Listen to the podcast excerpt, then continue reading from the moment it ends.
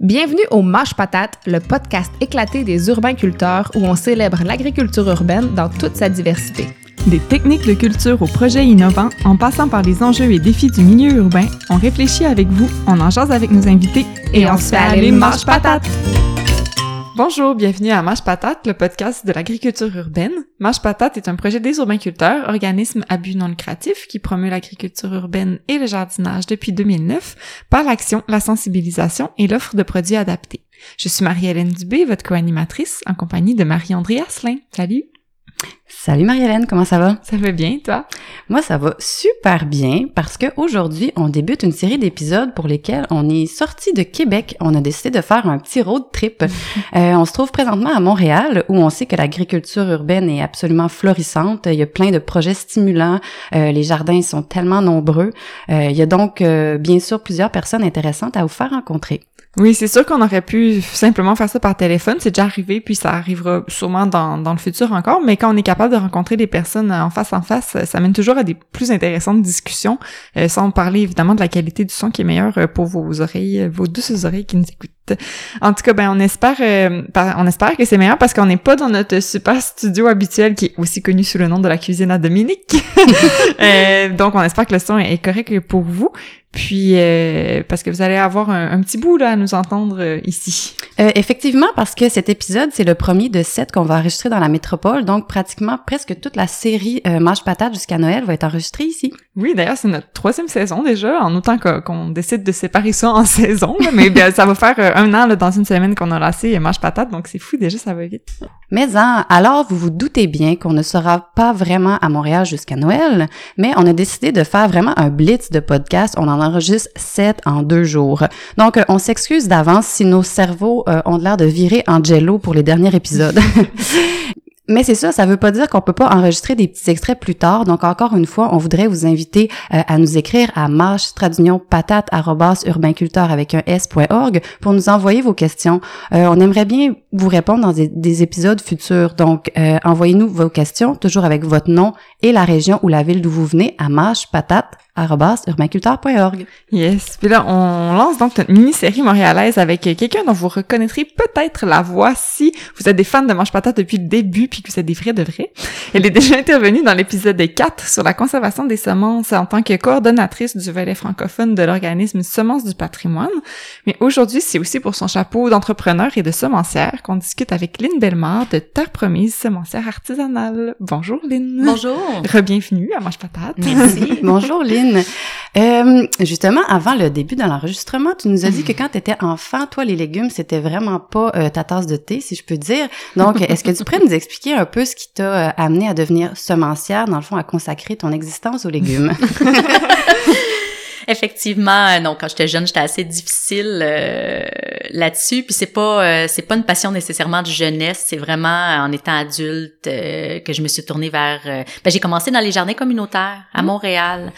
Puis j'ai voulu planter mes propres semences, les récolter. Euh, et j'avais beaucoup beaucoup d'objections dans les jardins. Les gens ils, ils comprenaient pas pourquoi je voulais faire des semences. Euh, moi c'était par curiosité, c'était aussi pour pour être capable de les replanter.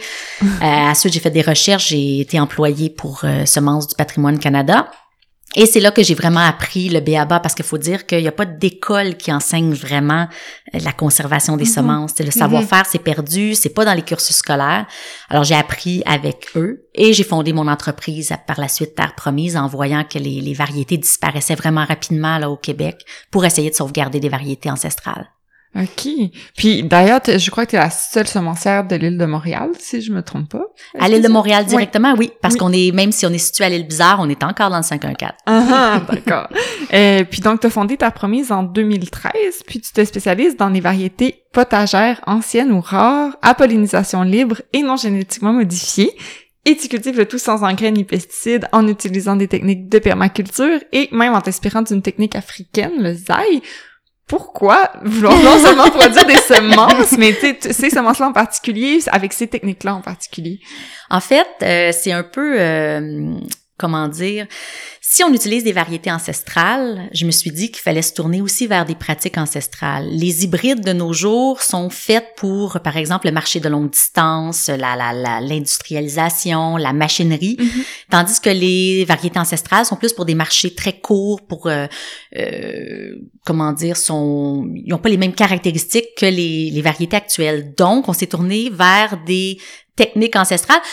Puis aussi, ben, tu sais, par respect de l'environnement, on essaie d'être euh, minimaliste dans nos déchets, Mhm. d'éviter le, le- tout ce qui est carburant, tout ce qui est plastique. La plasticulture prend tellement, tellement de place aussi, même dans le biologique Oui, de nos jours, qu'on a réduit vraiment au minimum notre utilisation. Et euh, c'est pour ça qu'on s'est, on s'est, on n'a pas de système d'arrosage non plus. Hein, on n'arrose pas. Alors, il a Ah, fallu ouais. retenir l'eau. Non, on n'arrose pas. On arrose quand on plante en début de saison. Mhm. Et par la suite, on n'arrose pas du tout. Est-ce que c'est là que la technique du zaï prend toute son importance? Oui, la re- oui, oui, c'est ça. Parce que ça a vraiment piqué ma curiosité, j'avais jamais entendu parler de ça. En fait, c'est une technique qui se passe vraiment en Afrique, mais on s'est dit, bon, si en Afrique, dans un climat subsaharien, ils peuvent retenir l'eau puis ils sont capables de faire pousser des choses, au Québec, on est sûrement capable de retenir notre eau puis de l'utiliser, là. Fait qu'il y avait une logique en arrière de ça, puis effectivement, on a deux, deux petits étangs, euh, des, des, des bidons d'eau, un toit qui récupère l'eau. Euh, si on a besoin d'arroser, par exemple, s'il y avait une grosse canicule, ou quand on replante des nouvelles choses qui ont besoin vraiment d'arrose- d'arrosage, parce que sinon, le, le reste de l'été, on laisse euh, le pays faire, puis la nature aller. OK. Donc, on en comprend que le zaï, c'est de récupérer finalement l'eau de pluie, s'arranger pour récupérer l'eau de pluie. Ben, en fait, c'est une technique plus complexe que ça. Je vous invite à aller peut-être voir là, Mhm. sur Internet pour rechercher ça. Mais effectivement, euh, tu sais, par exemple, nous, ce qu'on fait, c'est toutes nos plates-bandes, on essaie de les faire perpendiculaires à l'écoulement des eaux. Uh-huh. On essaie de faire des swales qu'on appelle, qui sont des espèces de, hum, comment dire, de, de, de dallos euh, qui récupèrent l'eau. Donc, la plante peut aller directement euh, chercher par ses racines cette eau-là qui est accumulée au courant de l'été. OK, OK. Hmm. C'est pas, c'est pas magique, là. Je veux dire, il y a des choses qui, non, non, c'est pas magique, puis il y a des choses qui, qui marchent pas, là. Ça a l'air tout beau, mais euh, il y a des échecs aussi, il y a des belles réussites, mais en général, le système se tient. Hmm, c'est vraiment intéressant. Mhm. Euh, tu parlais que, dans le fond, Marianne t'a introduit en, en disant que, que, que tu te consacrais aux variétés ancestrales. Puis, moi, j'avais peut-être un petit questionnement par rapport à ça. Là. Je veux pas faire l'avocat du diable, mais je me dis qu'il y a peut-être certaines variétés, justement, qui sont disparues euh, des cultures parce que, justement, il y avait pas les bonnes qualités gustatives ou euh, justement il était pas apte à, à- à résister mettons aux, aux intempéries ou aux parasites donc je me demandais toi ton rôle ta mission là-dedans pourquoi tu as choisi vraiment de te consacrer à ça? En fait, euh, tu as raison de ce côté-là. Il y a des choses qui disparaissent dans la vie, il y a des choses qui, qui laissent de la place aux nouveautés, puis ça, c'est correct. Mhm. Ce qui est pas normal, c'est que plus de 75% est disparu en 100 ans. Donc, moi, j'appelle ça, rendu là, une hécatombe. Mhm. Puis une hécatombe, ça c'est pas normal parce que c'est pas nécessairement remplacé par des choses euh, par la même quantité. Donc la biodiversité se réduit énormément.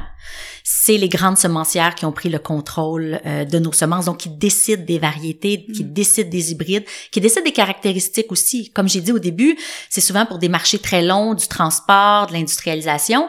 Donc c'est pas nécessairement euh, les qualités gustatives, comme tu as nommé, c'est pas Mhm. nécessairement non plus la qualité vitaminique ou les, les choses comme ça qu'on veut.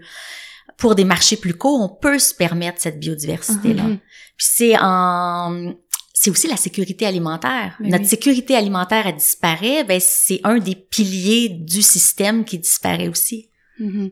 Et dans le fond, il y a beaucoup, euh, pour les variétés actuelles, si je comprends bien, il y a beaucoup une prérogative de, de conservation. En fait, il faut que les, les euh, ben, en fait, de conservation des aliments. Les, les Oui. aliments aujourd'hui, il faut qu'ils puissent franchir des distances qui sont extrêmement grandes, donc il faut pas qu'ils se dégradent dans le transport. Faut pas qu'ils se dégradent, faut que tu sois capable de les mettre sur un étal, faut qu'ils répondent à certains critères aussi de mode, de des critères de de, de beauté hein, actuels. De la tomate très ronde, très rouge, tu sais, tu mettras pas une tomate euh, craquelée. Mhm. Euh, des critères, plusieurs, plusieurs critères comme ça aussi. Les familles étaient plus grandes autrefois. Il y avait des courges beaucoup plus grosses. Les courges sont beaucoup plus petites de nos jours Ah. sur les étals. Ben oui. Euh, les serres pour que bon faire des hybrides pour les serres au lieu de les faire en plein champ. Plein, plein, plein, plein, plein de, de choses comme ça qui, ont, qui, ont- qui font que les sélections euh, végétales maintenant sont différentes d'autrefois. OK. Puis ça fait quelques fois que tu mentionnes les, les hybrides. On a parlé de semences à pollinisation libre. Ils ont- bon, nous-mêmes, on essayait de comprendre là, les, les- la diversité entre fixe, hybride, OGM, pollinisation libre. Ah. Est-ce que tu peux nous éclairer? C'est- comment ça marche les semences? Oui. Rapidement, on a les OGM d'un côté. Ça, je pense que j'ai pas besoin d'expliquer. Euh, Les gens savent que c'est deux espèces différentes mises ensemble. L- De l'autre extrême du continuum, on a les pollinisations libres, qui sont aussi appelées heirloom, patrimoine ou euh, paysanne, des semences paysannes. C'est une semence qui, selon, bon, je tourne un peu les coins ronds, mais que tu plantes, qui va donner la même chose d'année après année. Euh, si tu plantes un haricot jaune, il va donner un haricot jaune si tu respectes certaines règles de distance, tout ça, année après année après année.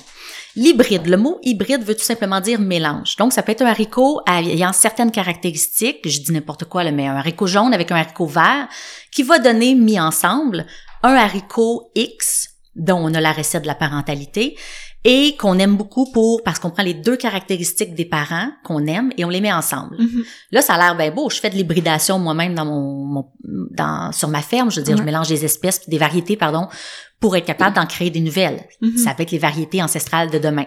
Mais quand je parle des hybrides de laboratoire, des hybrides de grosses compagnies, c'est des plantes dégénérées qu'on a mis ensemble, dont on sait la recette et naturellement on la divulgue pas. Et ces plantes-là sont soit stériles ou soit que quand elles se reproduisent, elles donnent euh, beaucoup beaucoup de diversité de n'importe quoi. Donc on peut pas réutiliser les graines.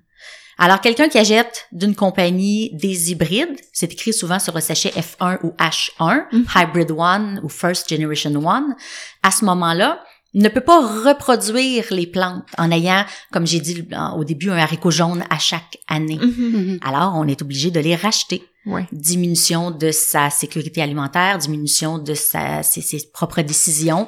Et si ces compagnies-là ont des variétés qu'on aime beaucoup, par exemple, euh, qu'on fait en champ, puis qu'on, tu sais, l'agriculteur le- les fait, les aime bien, sont adaptés à son milieu, par exemple, et là, que la compagnie ferme ou décide de changer parce que c'est plus à la mode, mais là, il faut que tu recommences avec d'autres semences aussi que t'es pas habitué, une variété qui fera pas.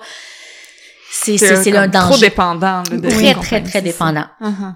Mais mettons pour euh, mettons moi à la maison, si j'achète des F1 puis que je suis prête à vivre avec l'espèce de possibilité d'avoir mettons des haricots foufou l'année d'après, est-ce que je pourrais quand même récupérer mes semences puis les replanter? Oui, oui. Mais j'ai aucune garantie. Aucune que ça va être la garantie. Donc, peut-être que le quart de tes tomates vont être super savoureuses, le quart vont être pâteuses, le quart vont être géantes, vont Ah, tomber, oui. puis le quart vont craquer. Mais c'est un choix. Oui.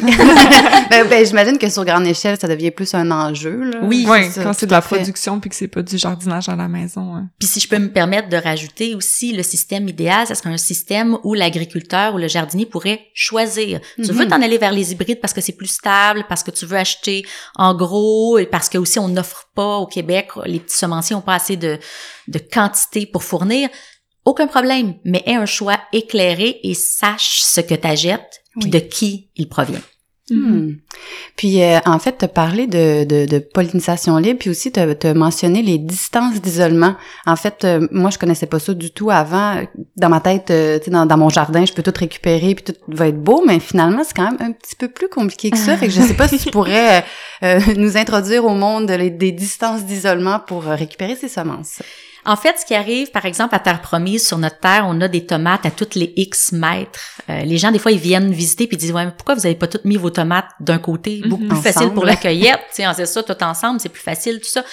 Mais sont vraiment distancés pour que les abeilles euh, puissent pas nécessairement mélanger facilement les variétés. Là, je, je fais un résumé là, pour, Mhm. euh, pour que les auditeurs puissent comprendre. Il y a une, selon chaque légume, il y a une certaine distance pour empêcher les mélanges. Le but d'empêcher les mélanges, c'est que si une variété a sélectionné, par exemple, la tomate Savignac, est rose, est belle, elle est super ronde, on l'aime pour sa saveur, puis ça, par exemple, son, elle tient bien contre les insectes, elle se défend bien. On veut garder ces caractéristiques-là. Si ça se mélange, on va arriver avec des hybrides qui Mhm. peuvent créer des nouvelles variétés. Mhm. On en crée, nous aussi. On a une tomate Minuit à Montréal. C'est une variété qui est née chez nous, puis on l'a, euh, on l'a améliorée au fil du temps, qui est super bonne. Mais euh, si je veux vendre de la Savignac, ben il faut, si je veux avoir de la Savignac dans mon jardin, il faut que je laisse un euh, quelques mètres entre chaque variété pour être capable de garder la pureté variétale. Ok. Hmm. Puis est-ce que ça, les distances d'isolement, puis tout ça, ça fait que justement la gestion de, du jardin est comme elle devient plus complexe quand on utilise des semences à pollinisation libre plutôt que des hybrides. Que tu utilises des semences à pollinisation libre ou des hybrides, si tu récupères pas tes graines, c'est pas grave. Uh-huh. Mais un coup que tu prends des pollinisations libres pour euh, récupérer tes graines, c'est sûr qu'il faut repenser ton jardin. Mhm. Nous, à 250 variétés, il faut Oui. vraiment que les, les hectares soient Ouais. planifiés au, au quart de tour. Par contre, pour un jardin, on peut juste faire une rangée de tomates. Ensuite, ça dessus, c'est haricots, oups, le petit chemin. Ensuite, on recommence une autre variété de Mhm. tomates.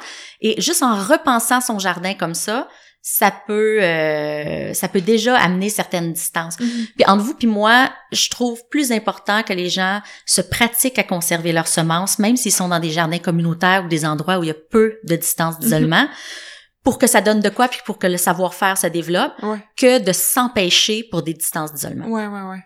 Mhm. Tout à vrai. fait. Comme ça, au moins, on apprend, même si la, le, le résultat est pas pur, mettons. Non, c'est ça, puis le su. résultat peut être intéressant Ouais, aussi. ben oui. Des belles surprises. Mais c'est, euh, ben, je suis contente que tu m'as éclairé parce que j'avais vraiment l'impression que les semences à pollinisation libre ils étaient tellement fixés que même s'il y avait aucune distance d'isolement, il allait comme toujours euh, revenir pareil. Non, la nature est forte. Ah, là, là.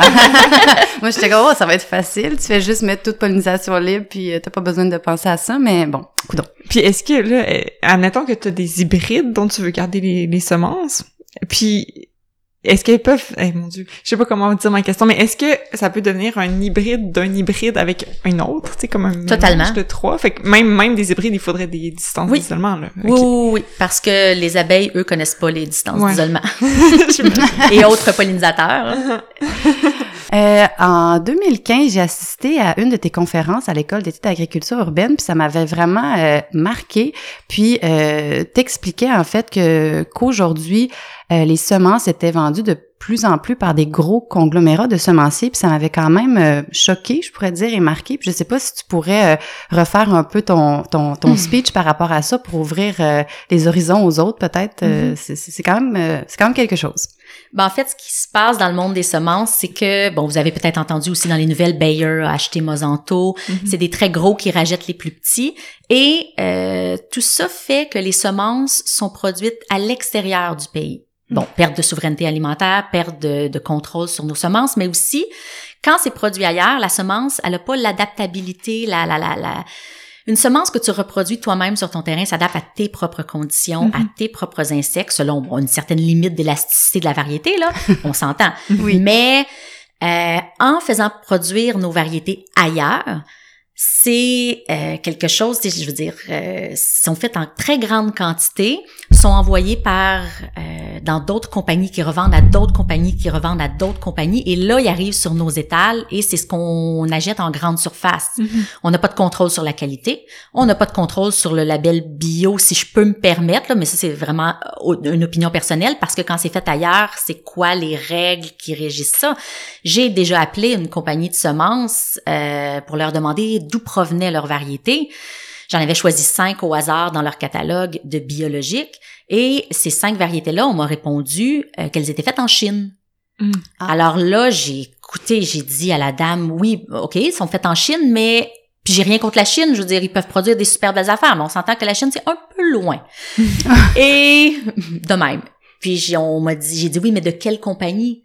Et on m'a dit, je suis désolée, on est sous le sceau de la confidentialité, on peut pas euh, dire. Alors même si, alors tes propres semences, t'as pas la traçabilité, mais on dit, oui, oui, oui, il faut faire le cycle complet de, tu sais, en, en culture euh, biologique, et là, il faut, on, tu sais, on fait pas d'intrants. euh, oui, mais tes semences, qui est le début de la chaîne, qui est le début de tout, t'as pas de contrôle dessus, puis ils sont faits en Chine. Mhm. Tu peux pas promouvoir la durabilité comme ça. Non, c'est. Selon mon opinion, là, Mhm. je, je, je- selon Lynn Bellemare. Citation de Lynn Bellemare. Mhm. Merci. Puis, dans le fond, pour contrer ça, faut donc se diriger plus vers des semenciers artisanaux locaux. C'est un peu faut le- la acheter chez les semenciers, il est préférable d'acheter chez des semenciers locaux et de demander l'origine Mhm. des semences, mais pas juste ça. Moi, j'irais plus loin que ça. Quand vous achetez des légumes au marché, quand vous achetez des légumes dans votre panier de famille, de fermier de famille, n'importe où, demandez donc c'est quoi la variété de légumes que vous achetez. Demandez donc ça vient d'où la semence? Parce que souvent ils savent, ils connaissent même pas leur variété, ils connaissent pas. Ça, ça va commencer à éveiller les euh, les esprits, puis là Mhm. on va pouvoir aller plus loin là-dedans. C'est vrai, ouais. Si on commence à... S'ils voient que les consommateurs, finalement, sont curieux puis euh, inquisiteurs un peu, ils vont, ils vont Voilà. commencer à regarder eux-mêmes d'où ça vient. on se demandait aussi si les... euh, les variétés anciennes, rares, ancestrales que, que tu essaies de mettre de l'avant, est-ce que, en dehors, bon, de, de l'intérêt pour la semence, que ce soit pollinisation libre, est-ce que ça a une plus-value comme légumes lui-même, en dehors de préserver la biodiversité, tout ça, mais comme les légumes eux-mêmes, est-ce qu'ils sont plus intéressants que les autres, peut-être?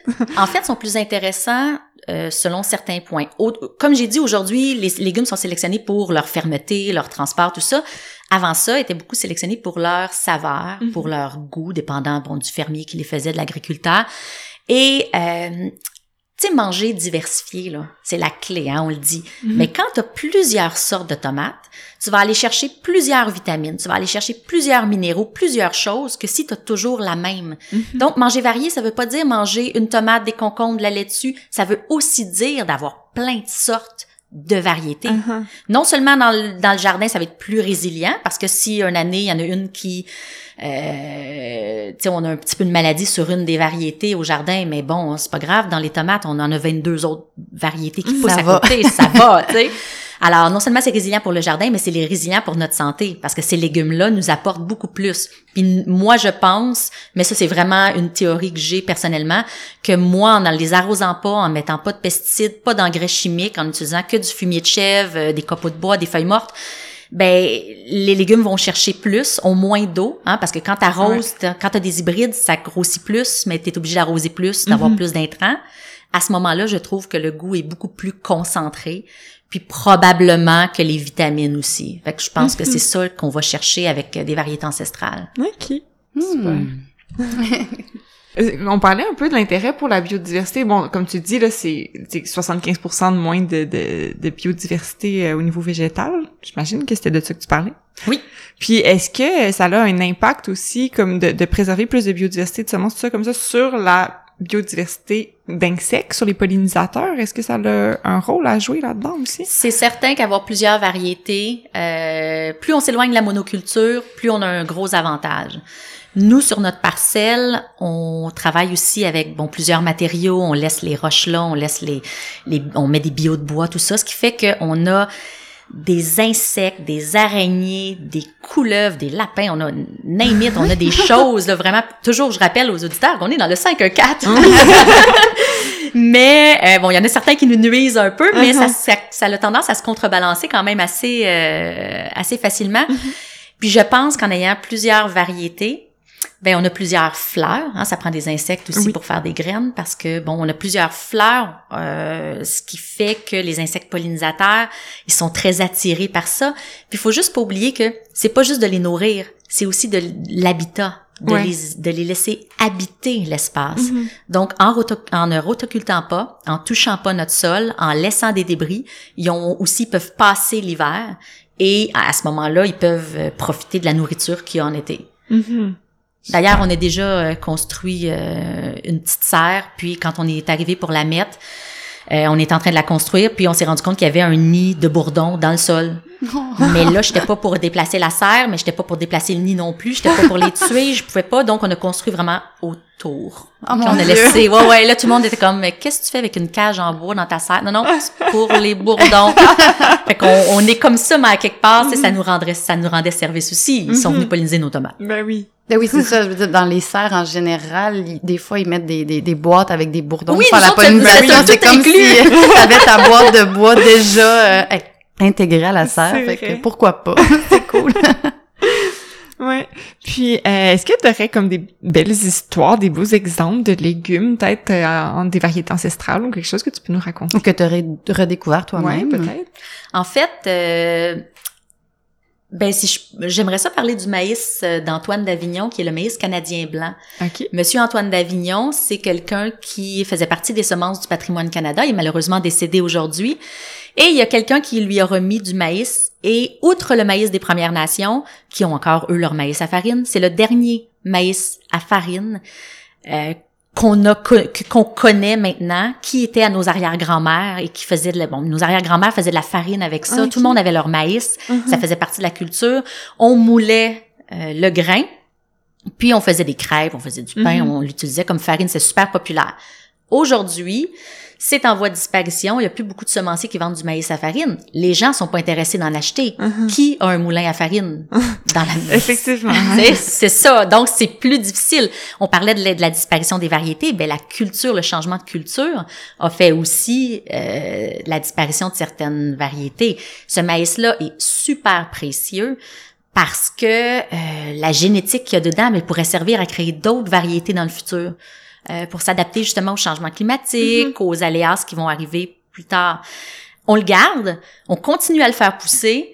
On- moi, je fais personnellement de la farine avec les crêpes le samedi matin sont tellement bonnes. Non. Et euh, mais c'est ça, puis tout ça pour dire que c'est précieux, mais on fait pas, euh, on fait pas grand chose avec outre le consommer nous-mêmes et en garder la variété. Mais je Oui, pense oui. que c'est pas juste sur les épaules des semenciers que ça Mhm. devrait tomber cette mission-là. C'est des, c'est aux agriculteurs aussi, c'est c'est aux gens, c'est aux fermiers de famille de prendre des variétés, d'en prendre soin, de les protéger parce que c'est notre valeur pour le futur. Mhm. Oui, tout à fait. Mais d'ailleurs, euh, ça me fait réaliser que, tu sais, dans ma tête, euh, c'est ça, c'est tellement disparu de nos, de nos champs, puis tout ça, du maïs à farine, que, tu sais, dans ma tête, c'était juste comme propre au sud de manger des choses à base de farine de maïs, là, comme plus, euh, genre, cliché, là, mais comme au Mexique, là, mettons. Euh, J'avais même pas pensé qu'on avait déjà eu ça. Oui, tout à fait. Il y a plein de choses comme ça. Les premiers colons qui sont arrivés, ils cultivaient des pois. Mais des pois, des pois, des pois. Tu sais, on- on- les, les colons français étaient appelés pissous par les Ah, anglophones Je savais pas. à cause justement des pois. Donc ça faisait une, c'est une grande partie du jardin, c'était les pois. OK. Et euh, j'ai cherché dans des banques de semences les variétés ancestrales. On a trouvé trois variétés seulement qui restaient euh, vraiment ancestrales de l'est du, du Canada puis de l'Amérique. Euh, toutes les autres sont disparues. Combien il y avait de fermiers, de familles qui cultivaient leur pois familial Ben c'est fini. Uh-huh. Wow.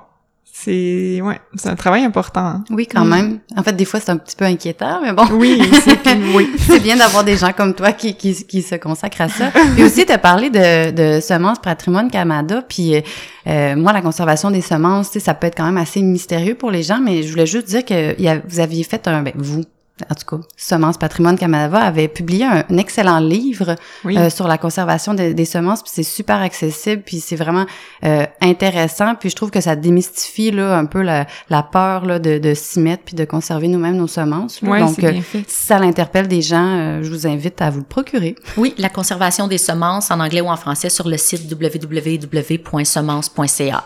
Bon, super. Super. On va mettre le lien, comme d'habitude, sur le, le- la page de l'épisode. Puis, je voulais venir aussi, euh, on a rencontré euh, Bernard Lavallée, le nutritionniste urbain, euh, dans un épisode précédent. Euh, puis, on a parlé, c'est ça, d'une collection de semences ancestrales euh, que vous avez développée ensemble, Oui. finalement, que vous avez lancée. Je me demandais qu'est-ce qui t'avait intéressé, tu sais, dans ce projet-là, vu que tu fais déjà ça de tes journées quand même, pour conserver des semences puis en vendre. Comme, qu'est-ce qui t'a interpellé de faire une collection avec, euh, avec Bernard? En fait, euh, Bernard et moi, on s'est rencontrés, puis tout de suite, on a... On parlait de nos passions, puis bon, lui est nutritionniste, moi je fais les semences, fait qu'on pensait que c'était un bon mix de mélanger les deux passions ensemble. Et ces livrets-là, c'est plus des livrets de cadeaux, donc ça s'adresse plus aux néophytes, mais en utilisant des variétés ancestrales, donc qui sont moins accessibles. Fait que c'était de rendre accessible à monsieur, madame, tout le monde des variétés qui sont plus difficiles à trouver, de les faire essayer dans le potager, puis de faire découvrir des choses nouvelles, intéressantes euh, au potager. OK. C'est vraiment dans une visée de, ben, on pourrait dire de vulgarisation, d'accessibilité, là. À des gens Exactement. qui, normalement. Exactement. Super. Hmm, une belle idée cadeau. Oui, ben vraiment. Puis ben ça, ça me fait réfléchir à. En fait, le, toi, les semences que tu vends, est-ce que c'est principalement à des particuliers ou est-ce que tu as aussi comme des clients plus euh, des, des fermiers ou je sais pas? Euh, en fait, on vend plus à des particuliers. Il y a beaucoup d'institutions, euh, d'écoles qui euh, se procurent aussi sur notre boutique web nos semences. Mhm. Par contre, ça commence les agriculteurs euh, à acheter, mais on fournit pas en très grande quantité, premièrement. Ouais. Deuxièmement, les agriculteurs veulent plus tendre vers des hybrides, même dans le bio, pour Mhm. la stabilité. J'ai dit que 75% des variétés étaient de pollinisation libre était éteinte, ben ce qui reste, le 25 a été mal conservé, a été mal sélectionné parce qu'on s'est tout tourné vers les hybrides depuis 100 ans. Mais Mhm. si on avait passé le même temps à développer les, variétés patrimoniales que les hybrides, on aurait des variétés plus de qualité. Mhm. Nous, ce qu'on travaille, c'est à resélectionner encore pour arriver à une belle qualité. Mais c'est sûr que les agriculteurs sont pas encore au rendez-vous parce qu'ils attendent la qualité aussi Ouais, et la quantité. Mhm. Donc, mais ça se sensibilise lentement et ça, ça commence à faire wow, tu sais, il y aurait une plus-value quand même à utiliser des variétés patrimoniales, que ce soit pour que mes clients aient un- une meilleure expérience au niveau du goût, euh, un meilleur, tu sais, surtout dans les marchés courts, là, Mhm. les, euh, les marchés plus locaux. Alors, c'est, oui, ça, ça a aussi en augmentation. OK, super. Oui, puis j'ai- en tout cas, peut-être que c'est c'est naïf comme réflexion, mais j'ai vraiment l'impression que depuis quelques années, il y a un réel engouement justement pour, pour les variétés ancestrales. Tu sais, on a toujours les, les belles photos de tomates de toutes les formes, toutes les couleurs, euh, euh, tu sais, de, de zucchini. Tu sais, le monde, ils veulent comme des trucs plus funky aussi, j'ai l'impression. Même moi, chez nous, euh, tout, tout ce que je cultive, c'est des choses que je peux pas retrouver au marché habituellement. Donc, euh, j'imagine que si les consommateurs s'ouvrent de plus en plus à ça, ben ça va amener justement les agriculteurs à aller vers ça aussi, là. Oui, c'est vrai que c'est en augmentation, mais il y a dix ans, par exemple, j'aurais pas été ici à parler de semences avec vous. Mhm. Euh, je faisais pas de conférence, c'était pas demandé parce que les semences, c'est comme nébuleux pour les gens. C'est comme la- le, le parent pauvre de l'agriculture. On ne met pas de l'avant. Et pourtant, c'est le début. T'as Mhm. des bonnes semences, t'as... Euh, je dirais pas une bonne récolte, il y a les aléas, la température, la culture, ce que t'en fais avec, mais on s'entend, on s'entend-tu que c'est un bon départ? Ben oui. Puis ça, ben c'était pas il y a, il y a- dix ans, on, c'était difficile de rentrer dans Mhm. les, les écoles, faire des conférences, faire des choses parce que on, je m'excuse, on s'en foutait un peu. Mhm. Mais c'est vrai, c'est vrai qu'on en entendait beaucoup moins parler. Ouais, puis ça s'est développé comme le nombre de semenciers québécois aussi, comme Oui. euh, ça c'est en augmentation. là, On ouais. est de plus en plus euh, nombreux au Québec à faire ce métier-là. Mais encore là, quand tu fais ce métier-là, tu fais quoi?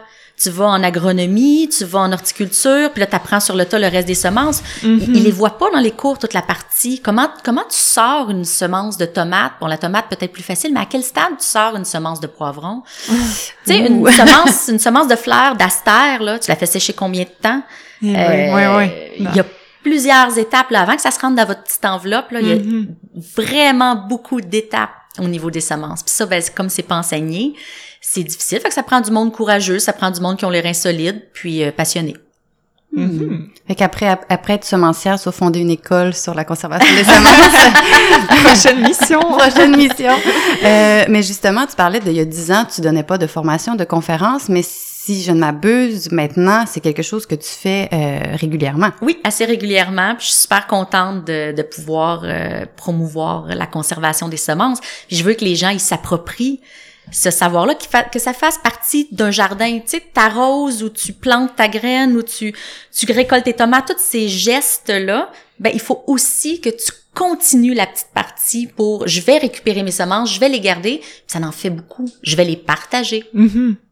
Ben oui. Oui, Comme, ça, ça va, je trouve, avec justement l'idée du jardin en général. On, tu sais, déjà, les récoltes sont souvent abondantes, puis on dit que les jardins souvent favorisent le partage, mais c'est encore plus vrai avec des semences, je pense. encore plus vrai avec Ouais. des semences. Puis tu sais, si on voit les fêtes des semences, il y a, il y a un super gros engouement, puis il y a Ouais. des échanges de semences. Les gens viennent échanger aux tables d'échange, ils se parlent, ils disent ah oui t'as telle variété. euh, Mhm. Ouais. Mais justement, si euh, les gens qui nous écoutent sont soit intéressés à se procurer des, de tes semences ou des semences artisanales, ou bien si eux-mêmes ont des semences rares puis qui voudraient peut-être euh, assurer leur conservation, euh, vers où tu les dirigerais? En fait, euh, s'il y a des gens qui pensent qu'ils ont des semences ou qui savent pas tout simplement qu'ils ont des semences rares, nous écrire à terrepromise.ca. Euh, sans aucun problème. On- nous, on, ce qu'on fait, c'est que bon, on discute avec la personne et dans les variétés familiales, souvent, on écrit l'histoire de la famille pour savoir où elle s'est procuré ça. On a même fait des recherches généalogiques là, pour pour, tu sais, pour s'assurer euh, de la descendance. Ok. Puis c'est super passionnant l'histoire qu'il y a avec ça. Alors, euh, je vous invite à nous écrire. Puis pour se procurer nos semences, ben, c'est sur le site internet euh, www.terrepromise.ca. Puis dans des fêtes des récoltes, j'imagine, au printemps. Dans toutes les fêtes Ouais. des semences, ça, vous pouvez trouver ouais, Dans l'onglet- Fête des oui. récoltes, dans Fête des semences. Fête ouais. des semences, il n'y a pas de problème. Donc, sur le site Internet de Semences euh, du patrimoine Canada, on- dans l'onglet événements, il y a toutes les fêtes des semences qui se passent partout au Canada. Si on sélectionne Québec, on peut avoir une fête des semences près de chez nous. C'est à peu près de mi-février à mi-avril. C'est vraiment des événements, c'est comme des foires où les gens peuvent aller et se procurer des semences chez tous les semenciers euh, locaux.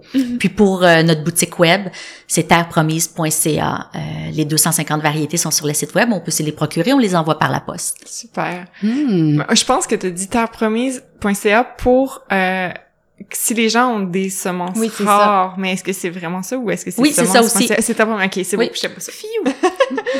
eh ben merci beaucoup Lynn, Ben, super tout le plaisir pour moi. Oui, vraiment. Merci. Euh, mais c'est vraiment euh, tout un monde, hein, les semences. Moi, je trouve que c'est, ça reste tellement fascinant que comme tout, tu sais, la, nature, nos, notre nourriture, nos vêtements, tu sais, ça part de des petites graines de rien du tout. Là, ça, ça continue à me fasciner. C'est vrai, mais c'est aussi comme facile à oublier. On Mhm. dirait comme un peu Lynn le disait euh, juste avant. Mais quand on jardine, on pense euh, souvent aux récoltes, aux fruits, aux feuilles, à ce qu'on va manger. Mais euh, si on se donne la peine de planifier juste un petit peu plus puis de s'informer, je vois qu'on peut planifier notre futur jardin en récoltant nos semences. Oui, puis vous euh, qui nous écoutez, est-ce que vous saviez toute l'importance que peuvent avoir les semences? Est-ce que vous les conservez déjà? Est-ce que vous achetez des semences de variété ancestrale peut-être? On vous encourage, euh, entre autres, à écouter ou à réécouter l'épisode 4 de Mange Patate sur la conservation des semences pour savoir un peu plus comment vous y prendre. Puis, comme Marie-André disait plus tôt aussi, de vous procurer le livre euh, produit par Semences du patrimoine. Vraiment intéressant.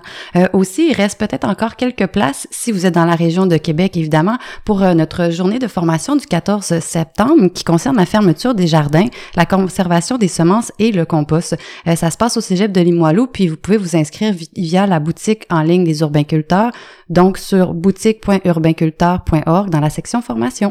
Puis c'est d'ailleurs Marie-André qui donne euh, la formation avec notre collègue Vicky. Donc, si vous êtes des grands fans de Marie-André, c'est le moment de venir lui déclarer votre amour.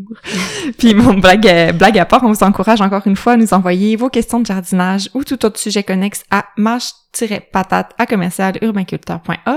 Puis, si vous aimez notre podcast, merci de nous laisser des bonnes notes et des commentaires sur votre plateforme d'écoute. Puis, n'hésitez pas à partager nos épisodes et à en parler autour de vous. Merci encore Aline Bellemare d'avoir pris du temps euh, en cette période de récolte. Tu dois être euh, quand même assez dans le jus, dans le jus pour venir nous parler. Puis merci d'avoir été là. Ben on se retrouve dans deux semaines pour un autre épisode montréalais de Mange Patate. Bye bye. Bye! Bye.